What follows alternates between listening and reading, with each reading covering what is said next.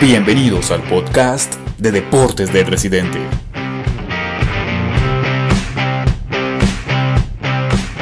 Con todo lo más relevante del deporte argentino y del mundo.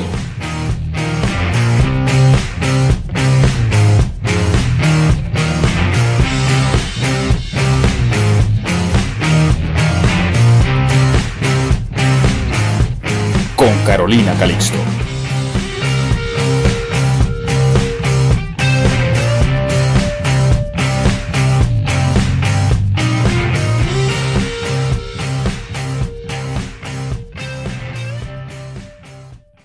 Está Carolina, eh, no pudo asistir, eh, le mandamos un saludo a ella, y eh, pero en su lugar está Sebastián, así que bienvenido Sebastián de Muchas nuevo. gracias chicos, ¿cómo andan? Bien, bien, bien. Segundo programa de Sebastián en el Residente, al igual que el segundo programa de Andrés. Bueno, eh, Copa, Copa de... Sí, ¿sabe por qué me, me, me frené? Porque ya no sé ni cómo se llama el torneo Superliga, Copa, de la Superliga, Copa, de, la, Superliga. de la Superliga. Copa de la Superliga. Esta copa de imprevisto que, se, que puso la AFA, que ya tiene definido los cruces de semifinales. Claro, bueno, jugado, bueno, River quedó afuera con Tucumán y River Boca le ganó Vélez por penales ahí, ¿no? Así es, así es. El día martes se definieron los primeros semifinalistas. Tigre, a pesar de haber perdido en Avellaneda con Racing por 2 a 1, pudo acceder a la final. El equipo de Gorosito, eh, después de haber ganado 2 a 0 en victoria, pudo acceder a la semifinal y se va a estar enfrentando ahora a partir de las 18.45 con Atlético Tucumán, que también perdió con River por 4 a 1. Un show futbolístico de River magnífico. No sé qué opinás vos, David. No. Como No, simpatizante. Ah, maravilloso. No, el problema, el problema fue que River jugó muy bien contra Tucumán en el Monumental. El problema fue la diferencia que esa. Ahora otra cosa de los tucumanos que me impresionó, ¿no? La efectividad, porque River se descuidó 10 minutos y lo vacunaron, viejo, y chao. Cinco minutos del segundo tiempo. Y sí, y fue una desatención de River lo que le permitió a Tucumán lograr el gol de visitante que habían venido a buscar que les permitiera pasar la ahora sí serie. vio que apenas tiran el centro, se resbala Pinola se resbala y Pinola no puede marcar al, al que hizo el gol que no a me. Toledo que Eso, entró Toledo. no solo porque bueno Pinola tuvo la mala suerte de resbalarse pero pudo tener el cabezazo y ese gol a Tucumán le sirvió para acceder a la semifinal el día jueves se jugaron los otros dos partidos que restaban. Argentinos Juniors ganó en La Plata. Muy buena campaña. Argentinos Sí, Juniors en esta Copa sí. Superliga. Además se eliminó Independiente también, ¿eh? Eliminó Independiente, invicto, es el invicto también que tiene la Copa Superliga. Y Argentino se va a estar enfrentando a Boca. De nuevo el partido de la polémica en la semana.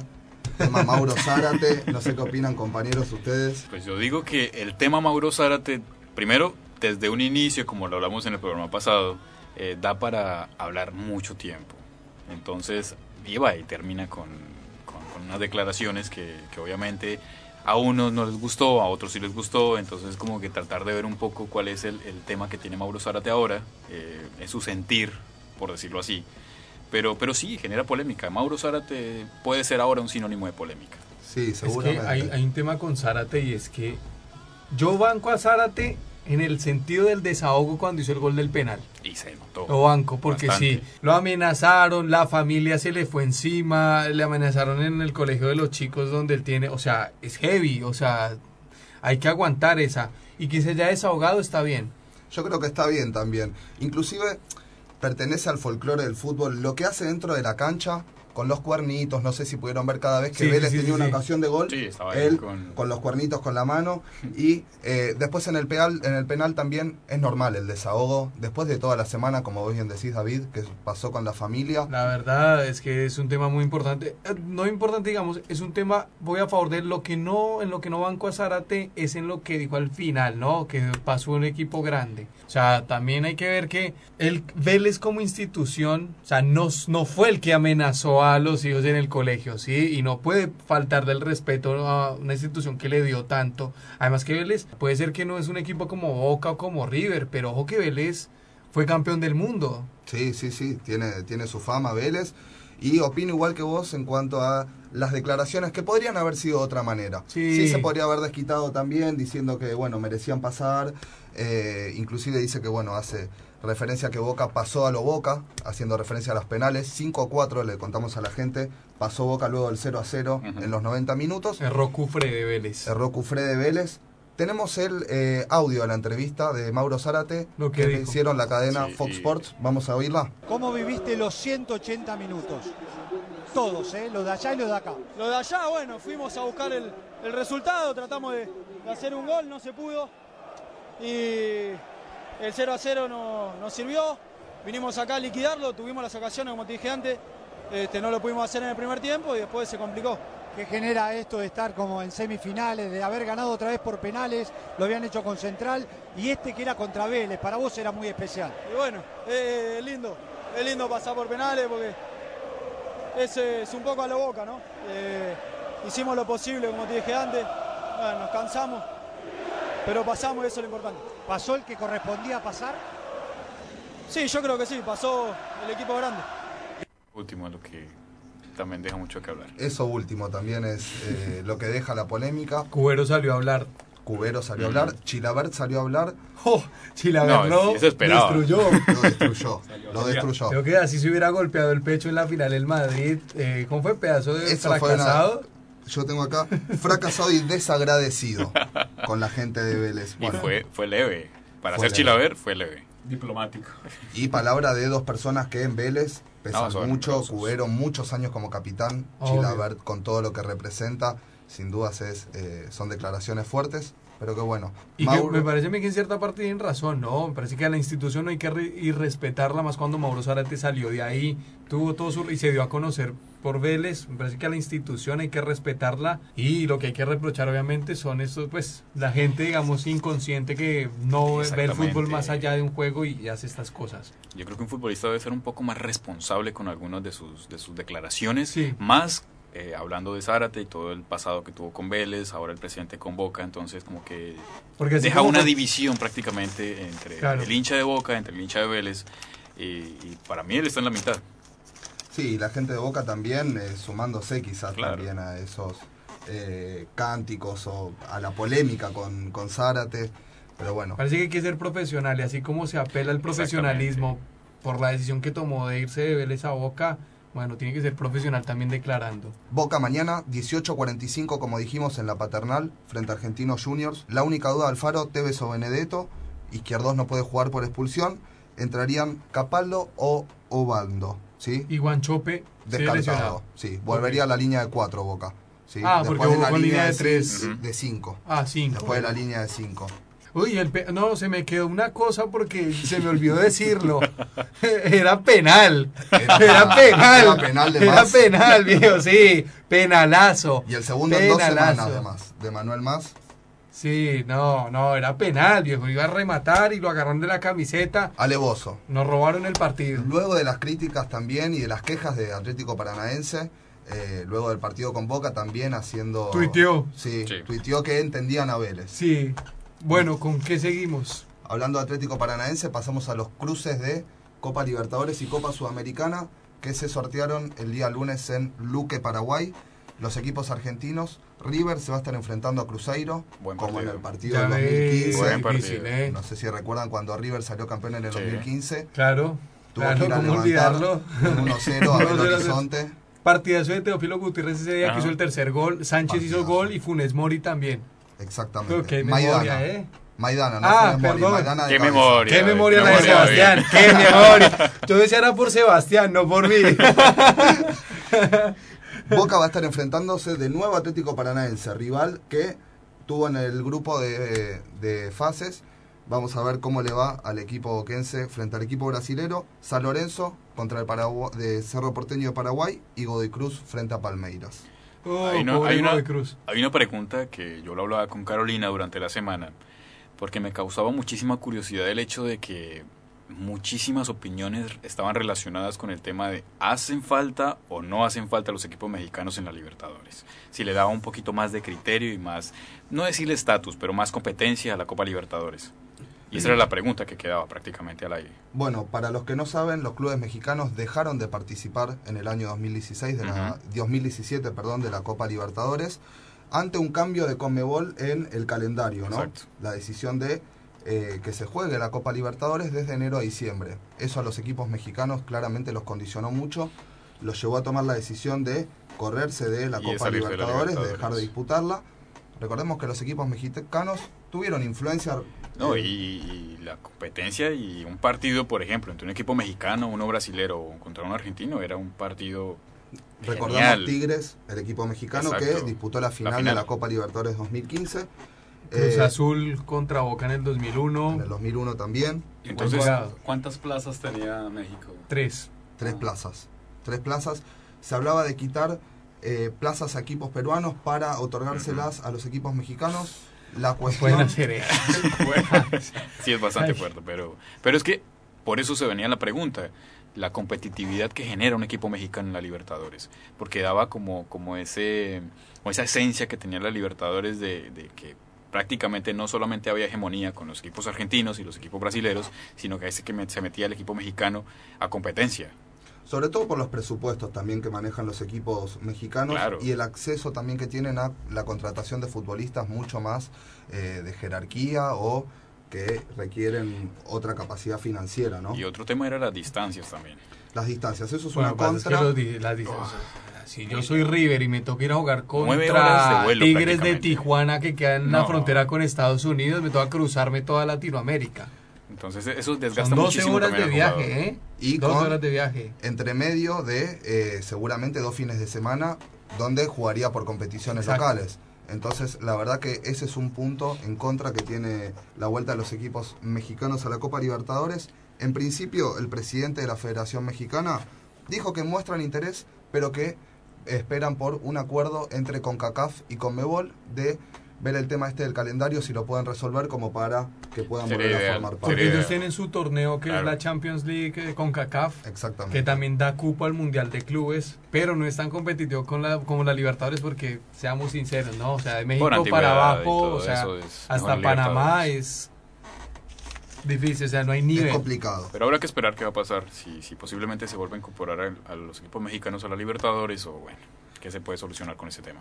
Bueno, seguimos. También Copa Sudamericana. Rápido los equipos argentinos ver, que van a ¿cómo estar quedó? disputando. Colón va a jugar el primer partido el martes frente a River Plate de Uruguay. Independiente viajará a Colombia martes 21 a 30 para jugar contra Río Negro Águilas Doradas. No sé si conocen al equipo de Colombia. Claro que sí, lo conozco. Bueno, Buen equipo. Un equipazo. Argentinos Juniors. Tiembla Independiente.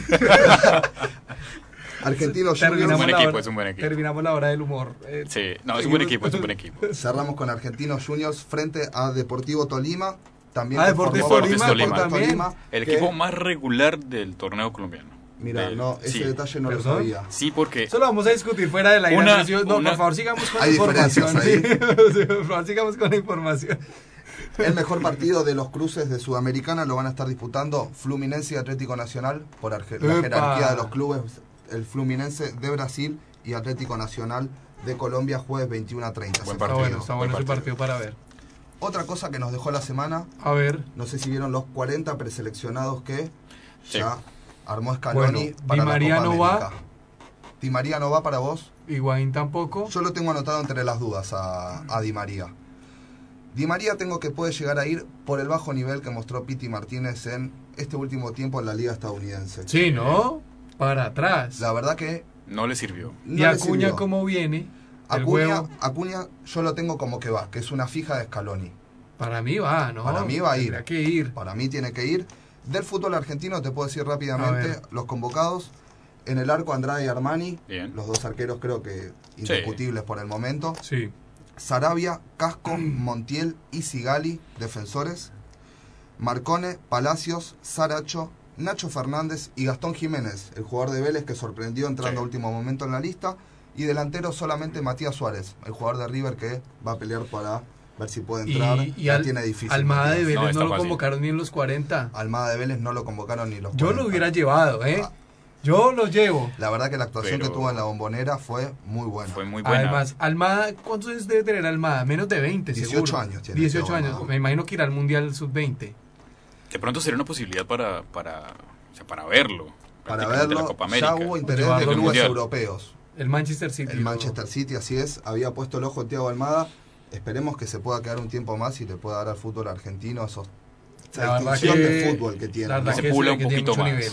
Además, como pateó el penal, ojo, en la ronda lo pateó, ah, o sea, lo pateó al medio, pero muy Con, bien. con el puntín, fue una especie Calidad, de. con mucha verdad que lo pateó calidad, con mucha viejo, calidad y sí. seguridad. Sí, Había sí, que patear sí. un penal ahí, en las condiciones, en el contexto. Además que Andrada ya se había quedado en el medio en un penal. Entonces, eh, Se la jugó y le Sí. salió bien. sí, sí, sí. Una apuesta bastante bien. importante de Gringo Heinze. Tengo como dudas de la lista que pueden ir. Saracho sufrió un desgarro el martes, por eso lo van a esperar hasta último momento, lo mismo que Pesela, el defensor de la Fiorentina, el 5 de mayo, disputando un partido con su club, tuvo la fractura del maxilar, que eso también lo podría dejar afuera de la Copa América, y Walter Kahneman, que sufrió una lesión en una vértebra, si se confirma que hay fisura, seis semanas afuera, por lo tanto también se Imposible, perdería por fuera. imposible que pueda llegar a jugar. Por último, tenis. Tenemos tenis, el ATP Master 1000 de Roma. Yo sé que William lo estuvo siguiendo atentamente. La acción de Juan Mantir del Potro que no pudo frente a Novak Djokovic. Hoy Djokovic le ganó a Diego Schwartzman. Un partido donde el Peque pudo lograr el segundo set. Fue 6-4, 7-6 y 6-3. Bueno, William. Importante que Juan Martín tuvo dos match point. Tuvo dos más, dos Y- match point para cerrar el partido y no pudo. La verdad que el serbio está mostrando un nivel No, lo que pasa es que muy Djokovic- bueno. Djokovic, bárbaro. Djokovic, yo lo he visto más de una vez hasta en finales de Grand No, Slam, es- estar match point abajo y remontar. Es, un jugador, donde combativo. muy combativo, donde hay que hacer mucho esfuerzo para poder ganarle. Mañana la final del ATP Master 1000 de Roma entre Nadal y Djokovic. Sí, una final de las que estamos acostumbrados, ¿no? Eh, Nadal Djokovic, un partido pues de lujo. No sé por quién va Sebastián. ¿Algún favorito? A mí Nadal siempre que juega en polvo de ladrillo eh, Le da- le, le doy mi puntito porque... eh, Pero tengo mi simpatía con Djokovic también, sobre todo con su majestad Roger Federer. Recordemos que no pudo en cuartos de final jugar su partido frente al griego Tsitsipas. En caso de que hubiera ganado, la semifinal hubiera sido eh, Nadal, Nadal Federer. Hubiera sido muy interesante, ¿verdad? No, pero Sí. yo- afortunadamente no se dio ese partido porque seguro Nadal pasaba por encima. Y sí, Y más que, bueno, un partido interesante, Nadal, ¿no? Es verdad. Él es fan de Federer y No, sabe que cierto. Nadal va a agarrar el polvo de ladrillo. Que y- es mejor evitar que, que no perdió de esa manera. Claro, Dándole para la protegerlo, Nadal, ¿no? Sí, sí. no, No, pero es cierto, porque Nadal venía de ganarle 6-4, 6-0 a Fernando Verdasco, que es un, es un partidazo muy bueno. Verdasco Nadal es un partido muy bueno. Sin embargo, 6-4, 6-0 es como si estuviera jugando. Igual No, Verdasco es- ya no tiene el nivel de antes, ¿no? Yo me acuerdo de una semifinal de Australia entre Verdasco y Nadal, La que fue un mejor. partido de cinco horas Cinco y media. sets, Sí, no, 2009, mal. Sí, la sí, sí, mejor sí, sí. semifinal que hubo eh, durante muchos años. Pero bueno, una final más entre Nadal y Djokovic, pues que gane el mejor. que gane el mejor. Vamos a ver quién ganará. Terminamos hoy. El Manchester City logró volver a ser campeón. De Ah, sí, ganó la la, FA Cup. liga, estuvo ahí full con... Ahí estuvo Noel Gallagher haciéndoles la visita en el vestuario. 6 a 0 Siempre le ganó al. Watford. Un resultado ¿Cuánto? bastante abultado. 6 a 0 frente al Watford. es una campaña impresionante, 97 puntos. 97 puntos del Manchester City, Oh. una campaña Casi perfecto. casi que inédita en la Premier League. El Chelsea en su momento había hecho 92 puntos, me parece, hace ya 13, 14 años. Y eh, gana el City y esperando, hombre, hablando de fútbol europeo, esperando las finales. Esperando la Estoy final. esperando la Europa League y la Champions, sobre todo la Europa League. La Europa League. sí, porque me gusta el Chelsea, pero, pero bien, o sea, vamos a ver cómo vienen los equipos y ansiosos con este tema. Algo para hacer de ¿Con quién va el deportes Chelsea, David? con el Con el Arsenal, Arsenal. con el Arsenal. No, el Arsenal que es lo máximo que hay. Eh, no, usted se me puso en contra el Arsenal. No, no me pongo en contra. El El Arsenal es lo máximo el que hay en la Premier.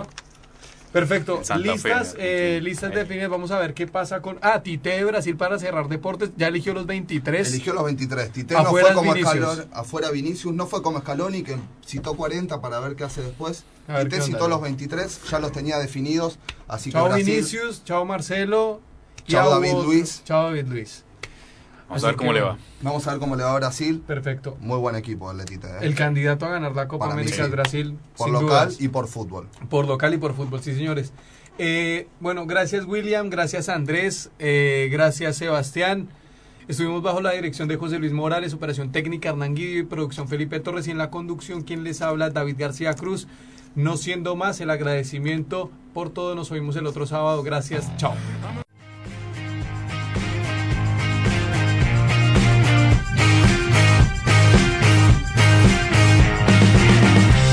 Esto fue una producción de El Residente. Hasta la próxima semana.